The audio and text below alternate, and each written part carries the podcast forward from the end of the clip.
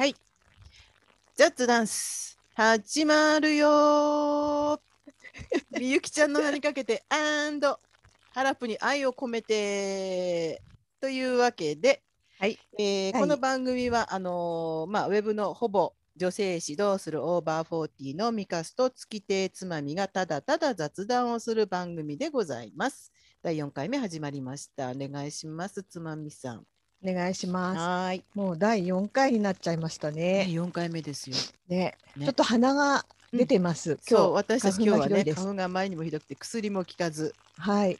私は、つまみさん、どうされました？私、腰を、今朝から腰を痛めて、ちょっと、先週ね、うんあの腰の話したじゃないですか、美香さんの妹さんがぎっくりうんそうで、くしゃみするときはね、先にこう、こうやってねそう。そうそう。私は一寸先は闇ですねみたいなことを他人事のように言った罰が当たったとしか思えないんですけど、でもほら、一寸先はやめて、カリーナさん喜んでたじゃないですか。あれそうです。ね。それでね、うん、あの結構聞いてくださった方からうん、メールもいただいて、うん。まあうちはなんですけれどもね、うんハラプさんからあ、そうそう、だから、あの、ハラプに愛を込めては、そこにつながります。そうですね。はい、でちょっと読みますね。はい、はい。ザッツダンス3話まで聞いたよ。全部聞いちゃったよ。いやー聞いちゃうね。聞いちゃうか。面白かった。2人とも自然で作為が全然ないのにやっぱり会話が巧みだわ。言葉の選び方かな。聞いてるとなんか口挟みたくなっちゃうね。ピザパイについて。それは私はある一つの説を推しており、それは純喫茶におけるピザトーストとの混同を避けるべくあ丸いかつオーブンで焼いているという共通概念を持つパイを採用しているというものです。つまり。語ってますね。つまり。昭和の日本人にとってピザとは生地の上に配されるうん、トマト味のピザソース並びに輪切りのピーマンやサラミやチーズのトッピングを意味するのではないかというのが私の理説であります。以上です。どうですか？すごい そ。そんなつもりはなかったのにぐらいに一生懸命考えてくださって。あまりの文章に読んでて鼻が出ました。すごいな、ハラプさん。やっぱりこう、なんかなんだろう、あの、ハラプさんのこう性格というか、お人柄が、ねね、にじみ出ているメーねルですね。くだらないことほど真剣になるみたいな。ああ、いいね、いいね、いいね。ねでも、うん、本当、あの、なぜね、ピザパイとよ呼んだんだろうっていうところは、あの、ちょっと、なんなら追求していきたいところですね。こ これからのこの、この本当に、ダンスダンスの、あの、なんだろう、ライフ、ライフワークじゃないけれども、本あのテーマとしてそう突き止めていくべきテーマとしてね。でもほらピザパイのあのあれが分かった時にはもうね私たち桃井ちゃんのようにマイクを置いてこの ヘッドセットをみんなには見えないけどさ聞いてる人ヘッドセットを置いてうん。静かに去っていきましょうよ。そうですね。であれ別にね演出になかったらしいですからねマイクを送って。あ、そうなんですか。うんへー桃井ちゃんがや自分でやったらしいですよ。へーすごいね。なんかうん決まる時って何やっても決まるよね。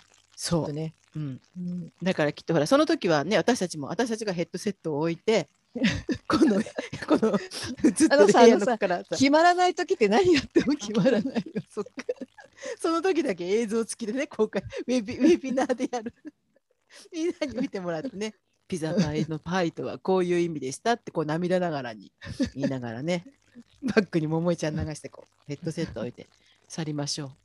そうですか。うん、あのでもねあの聞いてくださってる方がいるというのはほら、はい最初に私たち初回か特に既得既得を連発したじゃないですか。うんね既得あな人たちがれやめますかね。でも既得って言っちゃうのもね失礼なくらいで、まあ何人かは それでも何人かなんだけどさでもねあの聞いてくださる人がいるんだなっていうのはいいですね。私ねあの特に自分からうん。友達に、あの告知はしなかったんですけども、うん。まあ、聞いたよっていう連絡をもらうとうん。あの調子に乗ってそうそうそうそうって返信ではいろんなこと書いてるんですけどうん。その友達からやっぱり夜中に目が覚めてしまってうん。ちょっと人の声が恋しくなって聞いてみたいうあーそれが一番嬉しいですね。そうですね。夜中眠れないく暗闇っていうかそういうシーンとした中で ここのこの雑談を聞くってどどんな感じなんだろうなんかねねちゃんとしたこう、あのー昔で言うとこの DJ が語りかけてくれるならねパーソナリティってやつですか？ねうん、美香さんも夜中たまに目が覚めたら聞いてみたらいいんじゃないですか？これ自分で。自分の？うん。私でもねこれねあれですよあの録音してはい。でアップするじゃないですかアンカはいー使ってアップして、その後ちゃんとできてるかなっていうことで寝る前に聞きますよ、あの寝ながらよ横になりながら。ああ、ううんんうんうん。で聞いてああまみさんの声すごいなエコーと思いながら すごすごかったつばみさんの何ですかあれ。なんだろあのご神託。うねえもうもう神はいますですね。まさにね。高橋もいます。楽屋にいますって感じでしたよねあれね。あれもね賛否両論で もううれしあの嬉しくて楽しくて、あのすごい楽しかったっていうのと何言ってんだか全然意味がわかんない あそうなんだ。あ楽屋にいるんですよ、高橋。は。佐久間和之くんですよ佐久間和之くんそうそうそうそう、あのーつまみさんからね、その後ほら、これっていうことで YouTube のアドレスをいただきまして、うん。うんあの拝見させていただきました。チームリーダそうあのーホームでね、電車のあの駅のホームで先頭に並ぶときには、チームリーダーとしてこう、ー自入ってい。く覚を持って。そうそう先を間違えないように。でも私結構シミュレーションしてますよ。ああー絶対あの人はあそこを取るな。だから私はこっちへ行った方が、まああのチームリーダーというか自分が座れるようにしか考えてないーのがまだうんリーダーとして浅いですね。そうですね。やっぱりチームリーダーとして後ろに並んでいる人たちの自分は代表なんだと。もうあれ あのジャンヌ・ダルクの絵のようにこう旗持ってバーッとこう みんなを率いるような図をねイメーみんな自ジして覚を持ってちゃんと先頭に並ぶようにと。そうですねその人が一つ間違うと後ろも結構影響を受けますからねあの電車の席取りはね。はい。うん、あの例えば2列で並んでる人たちが先頭がこうガッと交差しちゃってぶつかっちゃうような感じとかねありますね。あダメですね。はい。あのぐずぐずしてる人いますからね、先頭でね、何やってんだよって後ろから思いますよね。でね、あのちょっと下打ちね。けや。座れなくても次に取りたい場所があるんだよみたいなのってあるじゃそないうですか。ね。あもう次に取りたい場所がある。すごいですね。なんかこう絶対に負けられない。そう。あそこ狙い目みたいなね。うんそうなんですよね。あとほら降りそうな人とかね。ああ、あれ、私よく前思ったんですけどね、昔あうんのすごく満員電車で通ってた頃に、うんあの降りる駅首から札でぶら下げて、でもさそれしたらすごい争いになるよね。そのもうすぐ降りる駅の札をぶら下げてる首からぶら下げてる人の前に 何人も寿司牛それ怖いよ。だってさあのほら降りそうな素振りをする人っているじゃないですか思わあぬ素振りるの人あるあるもうちょっとつきそうな時にカバンちょっとそう。スマホを消しとかする人。そうそうポケットに入れうん。ちょっとね、うん荷物なんかのこうまとめみたいなこれ絶対降りると思うとそのちょっとじわじわってこう周りがそわそわしだすじゃないですかね。あ 三れ人ぐらいでね分かってやってたら立ち悪いね。うん降りる降りる詐欺みたいなさ。寝てる人ではってこう目を覚ましてはってこう見る人っているじゃないですか、キョロキョロキョロってね。こっちも賭けですよねうん降りる駅だからハッとしてるのかただうん目が覚めてハッとしてるのかわかんここどこっていうあれなのかもしれない。うんうんねえ。絶対座れそうもないような状況でうんたまに前の席の人が降りて座れたりすると、うんなんで今日は素敵な日だって思いますよね。ああ。ねえ席ってなかなかね。そんなに座りたいのかって自分で思いますけどね。うん座りたいよ。座りたいよね。座ってるのと立ってるのじゃ全然違いますもんね。その車中の時間の充実度が。そうそうそう。ましてやもうちょっとね、そろそろ鞭打たなければ前へ進めない年齢になってくると、うん、ちょっとね、座りたいですね。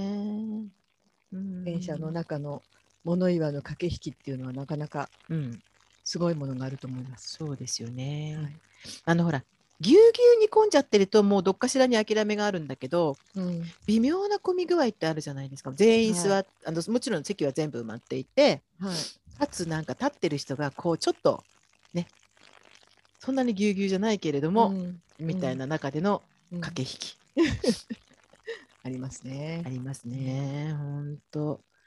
なんでしょうね。だんだんだんだんこう疲れてきますからね。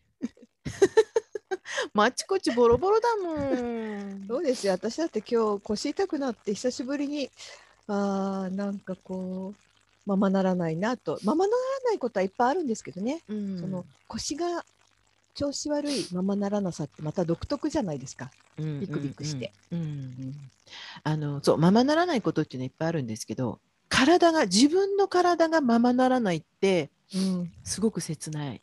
ねえ、ね本当に急に悲観的になりますよね。さっきまではそねなんとかなるよって思ってるような、う。うんなんか何気ないことがうん急になんともならないかもしんない私とか。そうそうそう。そうするとまた今週もほら何でもないようなことが幸せだったと思うっていうのはもうそうほんとけだし名言。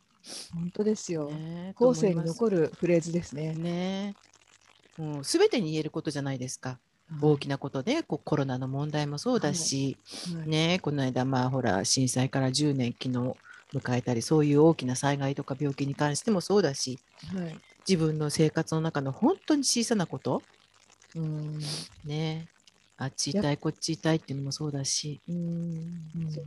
そういえば震災でうん。コメットさんがツイートしてたんですけれども、うん、あの中村雅俊の「触れ合い」というああしてたねしてたね。それがこんなにいい詩だったとは思わなかったっうてん。ツイートしててそういうものっていっぱいありますよね。あります若い時はよ。大した詩だと思わなかったけど、子供の頃とか若い頃は分かんなかったけど、その何でもないことも幸せだったとあれもそうですけど、うん、私はねあれですよ。ある時この歌ってシンプルだけどすごいなと思ったのがうん。千正雄の星影のワルツ。ああれ結渋いと構ねこついてきますね。そう。あれね、うん。あの何だったっけな。あの漫画でえっ、とお友達って漫画あのーごめんなさい。ちょっと今作者の方の名前をど忘れしてしまった。だけどきっと読んだことある人いるんじゃないかな。あのー漫画のタイトルがお友達。お友達って漫画のそう本のタイトルが「お友達」というタイトルだったと思うんですね。でその中にな。んかありましたね。うんあのーえっ、とね、お友達じゃなかったかな。あ、ありました、ありました。お友達という本で、これ、えっ、と、高野うん文子さんというのかしら、あ綾子さんとはいいう、はいはい。文子さんと書く。はいはい。で、あのー何編かこの中に短短編というかが漫画が入ってるんですが、その中に一つ一編あのそれこそ星影のワルツをテーマに書いてある漫画があって、それを読んだ時にこう歌詞がずっと書いてあって、うん。なんかすごい胸にしみる歌詞でしたねあれ。れることは。は辛いけど仕方がい。ないんだ君のため。別れに星影のワルツを。歌おう？踊ろう？んうん歌おうじゃないか、う、うん、冷たい心じゃなないそれ二回言うんですよね。そうそこか冷たい1回目はまた冷たい心じゃないんだよ。だけど2回目はちょっと声を高くして冷たい心じゃないんだよ、うんうんうん。でうん。今でも好きだ君のことっうんていうのをあの1番とかあと2番、まあ、2コーラス目とかをずっとね聞いていくとねなんかね切ないなりますよ。それこそあのお座敷 小歌じゃないけれどうんも、うん。うん。みんな割と2番に隠し玉を持ってきますよね。そうそうそう。ね。あの1番だけを、万人受けするように作るのかな一番。うん、あそうかもしれないですね。うん。で2番目までちゃんと聞いてくれた人にはご褒美。ご褒美としていい思いをねちょっとあの ジーンとさせてあげるよみたいな、ううん。ん。そうなんだけど、私逆のパターンでうんすごくびっくりした曲があるんですけど、いいですか？はいどうぞ。あの岡村孝子のうん、「夢を諦めないで」っていう曲あるじゃないですか。はいはいはい。結構ね、うん。あのあなたの夢を諦めないで。そうそうそう、それが縁で結婚したんですよねあの岡村孝子さんって。ああの野球選手の人と？そう、うん、多分。そのうん野球選手が入院してめげていた時にその曲を聴いてすごく勇気づけられてこんな曲を作る人は誰なんだろうって、うんでなんかあったりみたいですよ。まあ離婚しちゃいましたけどね。うんしましたね。うん、それで私だあの曲はてっきりだからその応援歌というか、うんなんかこう頑張ってねあなたみたいなそのうん好きだった男の子に対するうんうんまっさらなエールの曲だと思ってたんですよ。うん違うんですか？違うの？ああなた2番知ってますあなた。あなんだっけ？私でも結構、ね私ねそれもすごく後になってから知ってえこんな詩だったの？と思ったんですけど、うん。2番はねと心配なんてずっとしないであ似てる似てる誰かを愛せるから。愛せるから。それ似てる誰かを愛せるからって疑問じゃないですか？ちょっと、うん。なんかちょっと怖くない？ねちょっと怖くない？絶対絶対に未練はあるんでしょ？その人に、うん似てる誰かを代わりに愛するのね。心配しなくていいよ。私はあなたと別れても一人で生きていけるじゃないや、あのまあね誰かと、あの一緒に生きていけるよっていうのはいいんですよ、うんうん似てるっていうのが私怖いんですよ。似てる誰か。怖いね。うん。代わりにされちゃう人がいるんだ。この人男の人を好きなわけではなくうん。こういうタイプが好きだっていうことを言ってるようなもんじゃない？そうか。つつまみさんはそう捉えたわけね。うんうん。私はなんかその人に執着があってうん。で結局ほら似てるその人あなたに似てるようなうんちょっと二番煎じみたいなのを あの探してなんとかあなたとね一緒にいるような気で二番いるわ夫婦みたいな。なんかちょっと怖い。ちょっとストーカー気質とか思ったんだけど。そうか、私はなんかその頑張るうん。こうすごくこうガッツのあるだからなんだか知らないけどそういう男の人が好きで、あなたとあなたがまあ卒業するなりどっかに行っちゃっても、うん。いいわよ私はまた似てる誰かを見つけるからみたいなあなんだこの女って思ったんですね。そっかそっか。き そっか聞いてる皆さん多分私たちぐらいって割とあの岡村孝子世代 世代じゃないけどいい時代のような気もするんですよ。だから本当そうですね。聞いてる皆さんはどう捉えただろう。似てるっていう一言がね誰かを愛せるからだったらまだあのうんそんなに引っかからないんですけどうんそこになんかちょっと屈折したものを感じますね。うんうんくせ者だなこいつはみたいな。うんなるほど。あだから歌はね、あのどうしてもほら、よっぽどその人のファンだとか、よっぽど気に入ったじゃなければ、どうしてもワンコーラス目だけ、1番だけを聞いて、うんあの上積みすくうような感じで考考えちゃうじゃないですか。でも、うん2番、3番聞いていくと、意外なね、あれねがありますよね。ね。うん、だから、ね。そう星影のワルツも今ちょっと見てみたら3番は「さよならなんてどうしても言えないだろうな泣くだろうな」って言ってるんですね。ああ、うん、で別れに星影のワルツを。うん。で遠くで祈ろう幸せを。遠くで祈ろう幸せを。今夜も星が降るようだ。ね。えちょっとね自分に酔ってる感じはしないと。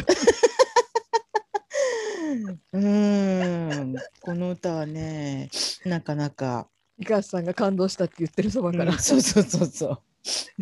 二番煎じっていうのはかなり二番選手のとこでもいいんですよきっと彼女はね。うん、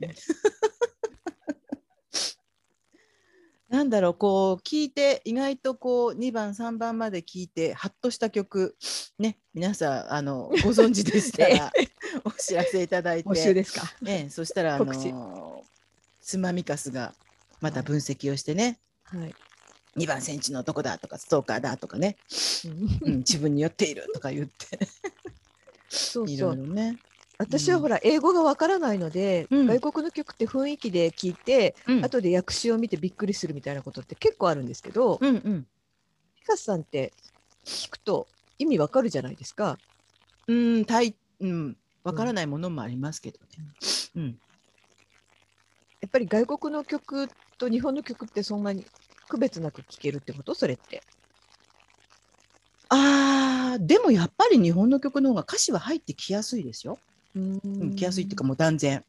うんうん、あとは、なんだろう、やっぱり意味が分かったところで。感動するとかそうこの歌詞すごいよねとかって思うのはやっぱり日本語の方が多いかなうんやっぱ自分の言語だからかな。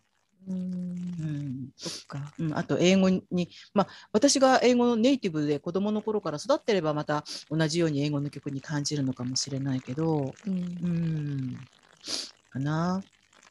その洋の東西を問わずうん、この曲っていう曲って何かありますか？急にこの唐突です。曲、この曲、自分のこうなんていうの？例えばうん死んだ時にかけてほしいぐらいな。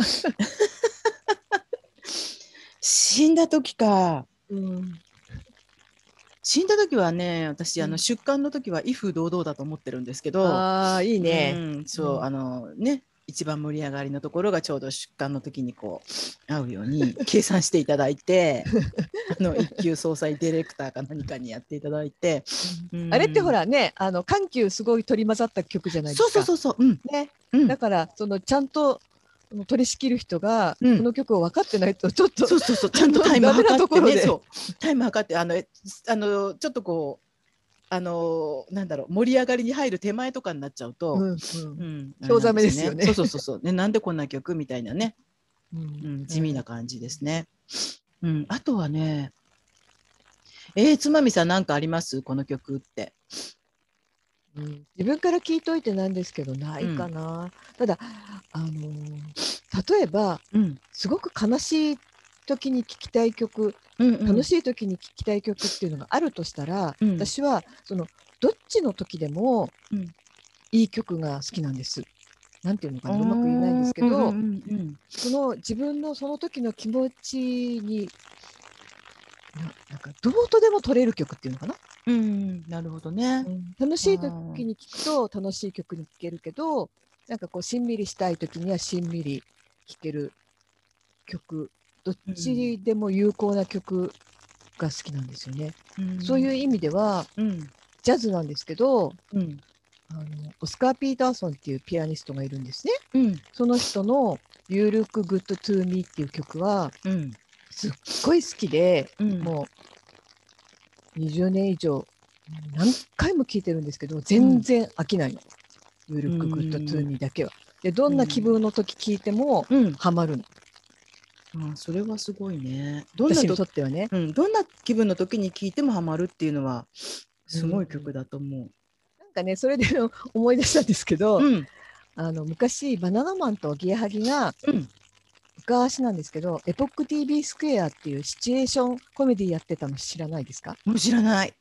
えっ、とねテレビの深夜放送だったと思うんですけど、うん私もあのリアルタイムでは見てなくて、うん、ビデオになったのを見たんですね。うん、であのやっぱり猫が好きみたいにこう一つの部屋マンションがだけしか舞台がなくて、そこで4人が出てくるんですけど、そのマンションはバナナマンの日村のマンションで、うん。日村だけがまともに働いていてうん、あとの3人は本当にいい加減だったり、うん、ちょっとあの社会に適合できないみたいな特うんに設楽、設楽さんはそういう役だったんですけど、うん、それであの矢作が すごいいかがわしい役だったんですよ。口八丁、手八丁みたいな。うん、いい加減なことを言って人あの純純朴な日村を騙すみたいな役だったんですけどそれであの矢作がい一回あの「別れの曲ってお前知ってるか?」ってショパンの別れの曲、うんうん。ありますね。うん、あれすごいんだぞって言うんですよ。うん、で何がすごいかっていうと、うん。あの曲は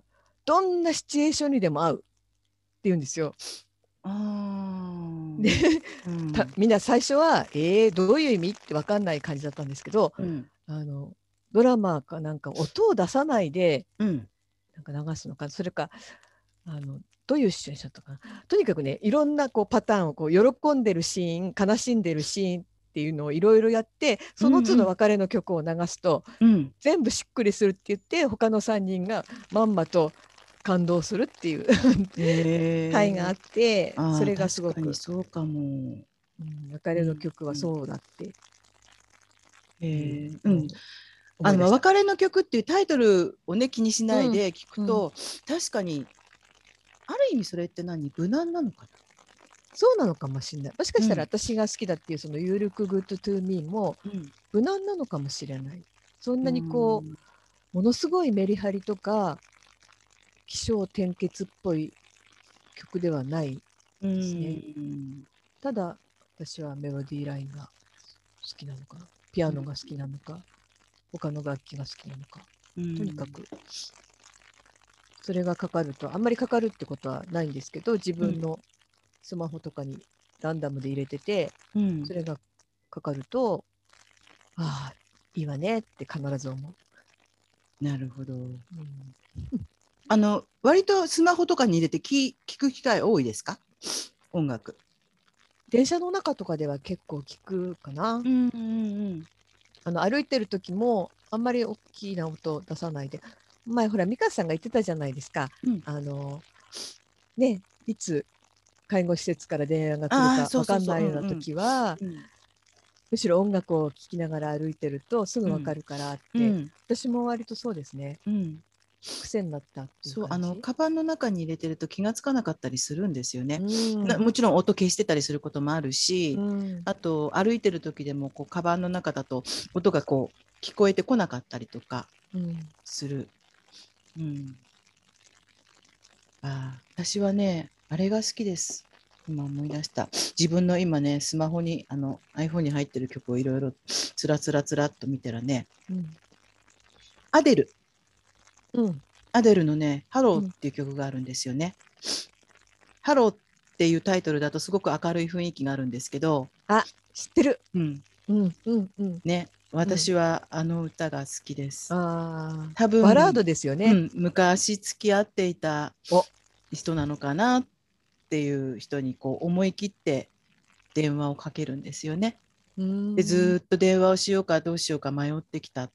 そういう内容なんだ、うん、そのハローなんです。あの電話ってあのもしもしが、あのハローなんで、うん。出る時もあとあのかける時もハローってハロー it's me ってもしもし私っていうところから始まるんですけどね。うん、でずっとあなたが会ってくれるかなとかあの、考えててどうしようかなって迷ってたけど多分この電話をかけた人間の方がうん。その相手に対してちょっとひどいことをしたのかもしれない、ううんん。っていうのはあの私はあなたを傷つけてしまったことを謝りたいのっていうセリフが出てきたりとかね、うん、あとうまくやってて幸せでいてくれるといいんだけれどもみたいなこと。だからもしかしたら本当に電話をしているのかうん。もしくは電話をしていることだけをこうシミュレーションしている頭の中で、うん。してるだけなのかもしれないんですけど、うん、これはちょっとなんかそういう想像力を喚起させるところも好きなところ、うん、そうですね、うん。そのシチュエーションがバックにどういうシチュエーションがあるんだろうっていうのを考えるのは面白いかな。うん。でそれとは全然対照的に全然もうなんかいあのもう言ってる通りっていう感じで好きなのは、うん。えっとレディー・ガガのうん。えっとあ今ど忘れしちゃったよ。散々思ってたのに「Born This Way か」うーん。あれはもうすごい強い曲。私はこうやこうこう生まれたんだから、うん。うん、だからそれがあの白人であろうが黒人であろうがアジア系であろうが、うん。えー、とラララテン系であろうが何だろうがとにかく私はこう生まれたんだし神様あのキャピタル HIM ってあの大文字のヒムっっていう。それはあの、まあ、ネイティブにも確認したら神様を意味してるんじゃないかってい私も神様のことかなと思ってこれって神様を意味してるのかなって聞いたら多分そうじゃない？なんて言われて、うん。うん。神様が私にこういうふうにこういう私で、まあ、産んでくれたんだからみたいな。いう感じのすごい強い初めて聞いた時は随分強い歌だなと思って。うん。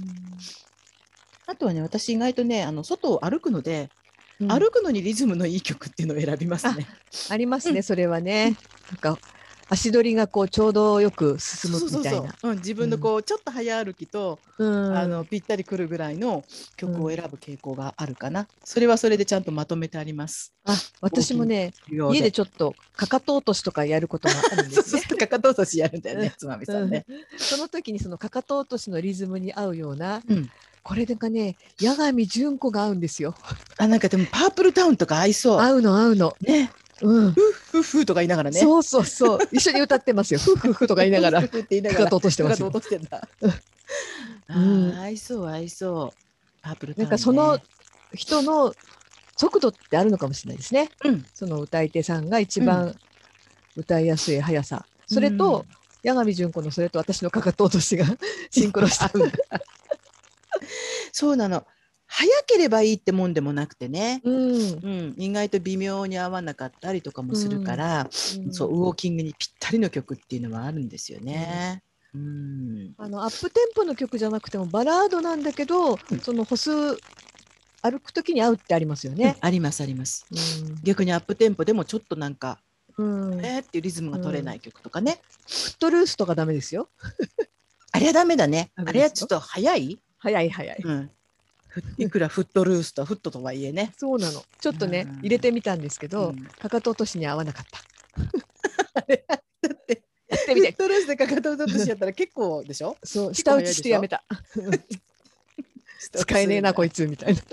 フットルース悪くないのに。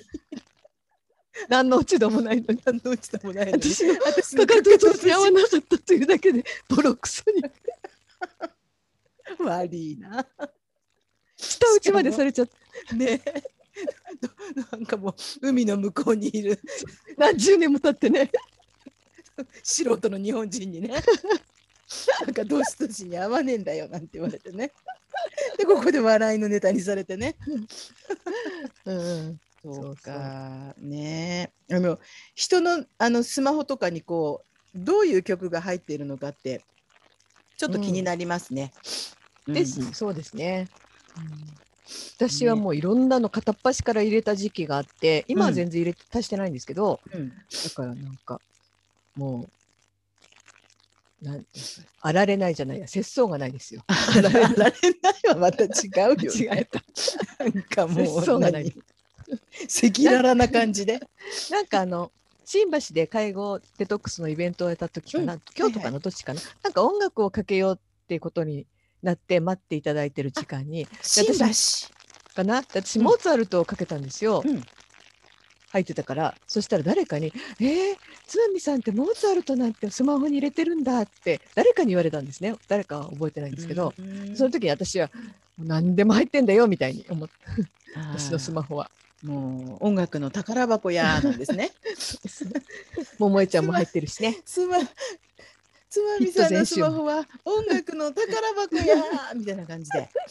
あの人一回痩せたのにまた太っちゃいましたね。なんかいつかパーンってなりそうでね怖くない？あの人と芋洗い坂係長は心配しちゃいますよ。うんだって芋洗坂係長だって昔は全然ね。ねうん。まあ人の心配してる場合じゃないんだけど え。でも血糖値高いから。彦摩呂さんは、うんなんかどんどんどんどんあのなんだろう同じ太ってても石ちゃんとか他の人の太り方とちょっと違うような、うん。皮が追いついていないようなイメージがうん。な、んなんだろうねあの太り方ってうん、不思議。違いますよね。う。ん、うん。いつかなんか破裂するような気がするんだよな。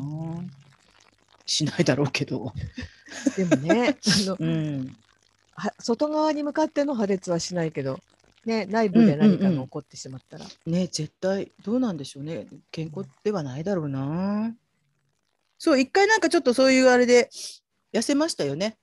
うん。うん、なのに結局まあお仕事が食べるのがお仕事だからしょうがない部分もあるんだろうけど。ね一応今日はあの、タイマーはかけてないんですけど、うん。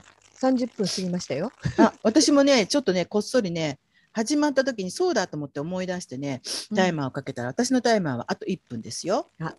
そうですか。ね。えほら1分だよ。何かほら 言いなよ。言いなよ。言いなよ。何か言いなよ。今日は大丈夫かな？エコー。今のところ私は大丈夫なんですあけど。感じてません。自分うん、そう私はほら前回私は全然気がつかなかったのでマミさんの神の声になってるってことはね、うん。ただほら終わった後にマミさん自分で聞きづらかったって言ってたじゃないですか。うん。うん。ってことは今日は神の声は多分なってなくてこのザラザラブニュブニュあーそれもうん私わからないんですよね。そっか。うん。あのーどうだろうなき録音の方に出てるのかどうかわからないですけど、まあその辺はねうん。あの皆さんには諦めていただいて、はい、なんか BGM だと思っていただいて。そうそうそう、うん、あのブニュブニュブニュっとね。あの場合によってはあの水のせせらぎのように聞こえたりもするので、あ、そうですか。ええ私ね、自分であのアップされたのを聞いてるじゃないですか、うんうん。もう聞くじゃないですか、うん。その時もあんまり気がつかないんですけどなんか私の耳がその周波数を捉えられないのかしら、何？モスキートーンみたいな？ね。うん、え、うん。じゃあこの音がじゃあ分かった。この音が聞かあの聞き取れた人はね、うん。あの耳年齢、体年齢がまだお若いということで、あの聞き取れた人はあのラッキーと思ってください。はい。で聞こえなかったよっていう人ははい置いてますよ。はい。ね、もうちょっと体をね、あはい。のいたわって、はい、あの若く若くいられるように頑張っていただきたいところですね。そうですね。うん。でも頑張るってその耳の聞こえが悪くなった人間がどうやって頑張ればいいのかっていうのがちょっとね、ああ確かにそうですよね。ヘッドホンで音楽を聴くなってことですかね。ああヘッドホン難聴とかありますからね。そんなに全然大きな音では聞いてないんですけどね。うん私はむしろ花粉の時期はうん、耳からの花粉が入らなくていいぐらいに思うんですけどね。耳の奥痒くなりますもんね。なりますなりまうす。ん、でもきっと鼻から吸っちゃったら鼻から耳の方行きそうな気もするな。そっか。うん、私の何の救いにもならない一刀両断。ち今まで信じてきたヘッドホン耳をかばってくれる説をねバッサリともう切って捨てましたけどねえそうかそこも早く花粉の季節終わってもらうでもスギ花粉はそろそろピークを超えましたって言ってましたよ。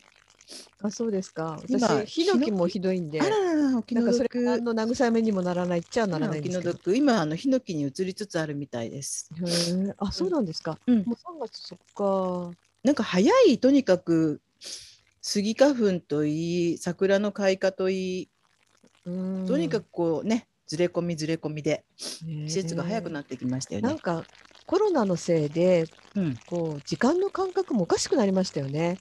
何にもしない早いじゃないですか、うん。うんうんうん確かに。ね。外出していろんなことがあったり、うんうん。なんかねこうちょっと人を待ったり人と話して急、うん。早い。うん。ああっという間に時間経っちゃったねみたいなそういうのがなくフラットで家にいると、うん。なんだろう何にもしないうちにどんどんどんどん時間が過ぎていくっていう感じが強いですね。確かにあ。りますね。そしてダラダラしちゃうしね。うーん。あもうこんな時間か。あの楽しくてうんもうこんな時間かではなくてそうそうそう。ボケーっとしてて、うんあと思った時にあもうこんな時間だ動かなきゃっていうのが多いですね。ううんんよくないねよくないね。本当に早くねコロナ終わって、まあ、花粉はもうちょっと我慢すれば終わりますけどコロナ終わっていただきたい。ねまあ、なんとか、あの、この、ポッドキャストを続けられるぐらいの体調を整えて。そうですね、はいでもねでもね、はい。パソコン立ち上げて、はい座ってヘはいッドセットつけて、うわーって喋ることすらできなくなったら多分もう終わりですね。まあ、そうなんですけど、でも、なん、なんていうの？こう、それをするのも億劫な時ってあるじゃないですか。やれるんだけど。ありますあります。うん。ね、肉体的に動かないわけではないんだけれども、うんうんなんかそういう気にならない体調の悪さってあるじゃないやですか。だね、うん。今日はもうだらだら寝ていたい。で寝たい寝てたからって楽になるわけでもないっていうか、逆に本当はねそういう時こそ起きてシャキシャキ動けば多少こう、気持ちがねすっきりするのうんかもしれないんですけど、ダメなんですよね。うんいやそうですね、これをまあ生きがいにはい、そうですね。こう聞く人がいなくなってもね。はい、これがあるから私1週間頑張ろうって思いましょうか。そういうことにしましょう。あのー一応ほら私たち今度ね金曜日をはい、録音日として、はい、ね、あだからいいじゃないですか、うん。ちょうど週末だからねうん、いろいろあった1週間を乗り越えて大場座さんみたいですね。そうそうそうそうよくぞみもうパクってるって言われちゃいますよ。うん、そうかそうか。うん、そうあれはほらあの配信が金曜日ですもんね。そうですね。私たちは録音が金曜日で、まあ 録音直後に配信してるんで、あのー特にアップルポッドキャストかなんか聞いたら金曜日配信になってるんですけど、ううん。ん、でもまあ聞く人はどうかわかんないですけど、少なくとも私たち二人はこのねうん。金曜日、はい、はい、はい。金曜日のまあ夜7時をはい。めがけて、はい。えー、1週間を駆け抜けてますので、向上心はなくても楽しむ気持ちを忘れずに。そう、あの、こ 向上心はさらさらないですよ。何を向上させるんですか、雑談の。録音状態。ああ、そっかそっかそっか。あの、温室向上ね。温室向上委員会温室向上生活じゃなくて、ね、生活向上委員会じゃなくてね、うん温室向上委員会はでもほら私たちねあの無知なんでそういうことに関しては花から投げてますね。そうそうそうもうあのあのモスキートーンだから聞こえたらラッキーとか言っちゃってるぐらいなんで まあしょうがないね。うん、温行為と呼びましょうか、ね。そうですね。ですからもうあのあとは内容を向上させる気なぞはさらさら これ台本とか作ってね何々のコーナーなんてでも一度やってみましょうかね、そのうちね、なんか一回試しに、コーナー作って、全部台本に起こしてう、ん、もうあの、それを30それ通りに。うん。そういえばつまみさんこの間のお話ですが とかなんですか？そうですかみたいな。そうなんですよ。それでは次のコーナーに行きましょう。ね。それはそれで面白いかもしれないけど。でもなんかこう、あれじゃないですか、こう、タイムスケジュール、タイム、なんていうの？あのタイムテーブルっていうんですか、うん、タイムテーブル。うん。うん、あのをやって、で、絶対続かないとは思うんですけど、一回だけ試してみるっていうのね。あもうきっちり測ってね。ね押してますとかね巻いてくださいとかって30分になったって言ってからダラダラそう喋ってやめないでしょょこうやってやめないでしょ？ね、ダメでしょ？でもそれがほら、雑談の雑談たる。雑なんですから。雑なんですか。きっちりやってたら雑談じゃないの。そのうちほら、あの、ゲストなんか呼んでもいいですね。ゲスト雑ダンサー。はい。私たちはほら、レギュラー雑ダンサーですけどね。あの私たちと声が違うみんなそ違うかもしれないですけど声が違う人がいいですよ。あのね似たような声だと誰が何喋ってるのか分からなそうか。あのー名前言ってから発言しないとわかんないもんね。つまみ、えー？なんとかなんとかミカスなんとかなんとかって。台本みたいな。え、でもね、えーじゃあ、例えば、オバフォーのメンバーで、私たちと異質の声持ってる人っています、みんな違うんじゃないですかね。あとはほら、例えばさ、カリーナさんだったらほら、関西弁だからさ、もう。あの常日頃よりも関西色を出して喋ってもらうとかね、そう、ここでね。うん ドロッドロにしてもらって、ね。なんやねんって言ってから喋るとか。でんがな、まんがなって言ってから。でんがな、まんがな、カリーナですって言ってから発言していただくとかね。うん怒られるよ。ねいいですね。うん、でもあとは可愛らしい声の人みんな割と低音の魅力ですよね。落ち着いた声が多いですよね。そうですね。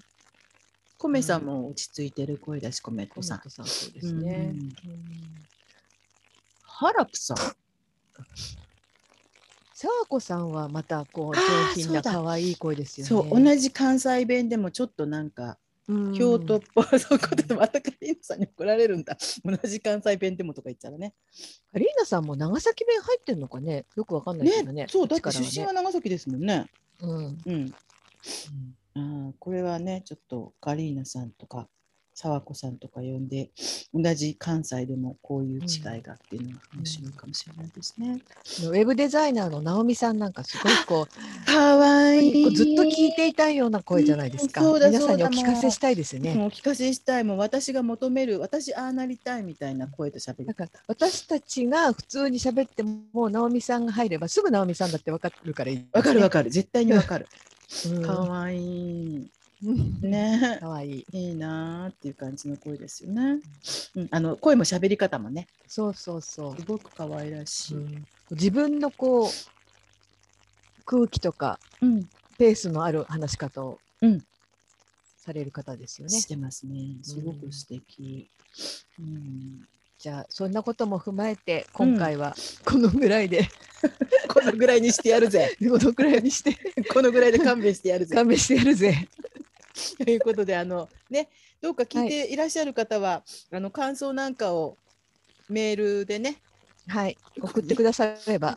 どこに送るの？あのもうどんな方法でもいいですよね。サイトでもいいし、あの我々のツイッターのうんうん。ところでもうん。いいですし、あのーまあ多分皆さんの100%どうするオーバーフォーティーのから流れてきてる方だとは思いますが、えそんなことないんじゃないですかそんなほことないろんな。いろんなとこ世界各国なんだそうだそうだ。世界各国でね トルコもいるんでしょ？そうそうそうそう。トルコから聞いてる人もいる。ど何してんだろう。でだからいつかね私たちトルコのね。そうです。お招きされるかもしれないですよ。トルカの人気者になってお招きされるってことを画策してるわけですが、まああのどうするオーバーフォーティーということで検索をしていただくと私たちがメンバーとしてやってるウェブサイトが見つかるのでそこでなんかねあのフォームがありますのでお問い合わせフォーム、はい。感想フォームを送ることができますので、ね、できれば、あのポッドキャストで紹介してよしとか書いてくださるとね。そうそうするとああの何かけてっていうのを最初にね そうそれだけ、うんあの読まれるのはいいんですけど、それだけは言ってほしくて。やめてください。何か私の何かけないでくださいっていう方はね、あのそれ何言わないなら読んでいいですみたいな。そうあの何かけ希望か、ね、何かけ拒否か、ね、書いていただいて、でほらさっきもちょっとね話しましたけど、いつかこの番組があの何かの形でお金を生み出すようになったらば、ね、あのあんまりそんなこと考えないこと言う。メールを紹介された方にはステッカー番組特製ステッカーを。番組特製ステッカーか、もうちょっとすごい人にはあのつまみさん特製エコーバッグ。エコバッグならね エコエコーバッグ。神の声って書いたあのエコーバッグを作成してお配りしたいねなんて思っておりますので、はい。